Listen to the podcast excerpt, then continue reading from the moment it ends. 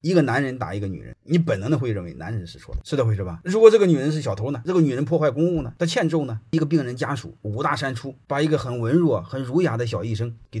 多的人我们都会谴责病人家属，这就是我们更多的是在用情绪看问题，用感情看问题。我们没有看到事实，因为人的动物本能会同情弱者，一旦同情弱者，把自己标榜是强者，然后标榜自己很阳光、很正义。多数人我们再这么看，所以有时候就没法扯嘛。你比如 我有一个学生给我讲过一个事儿，一个自行车把他给撞了，撞他的奔驰上，然后给他要两百块钱，然后他就很抑郁啊，他说你撞我了，你怎么你你也不说个道歉，你非要给我要两百？他那那不行，他说你要不给我我就喊。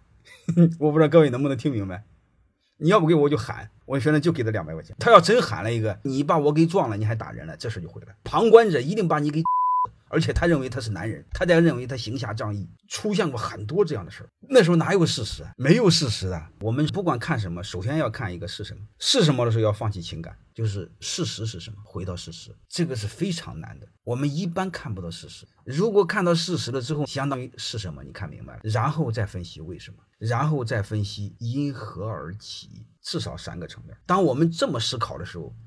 我们就会极度理性，我们再也不会像泼妇一样从情绪上说这个人不对，那个人不对，这个人不错，这个你会从底层看问题。欢迎大家的收听，可以联系助理加入马老师学习交流群：幺五六五零二二二零九零。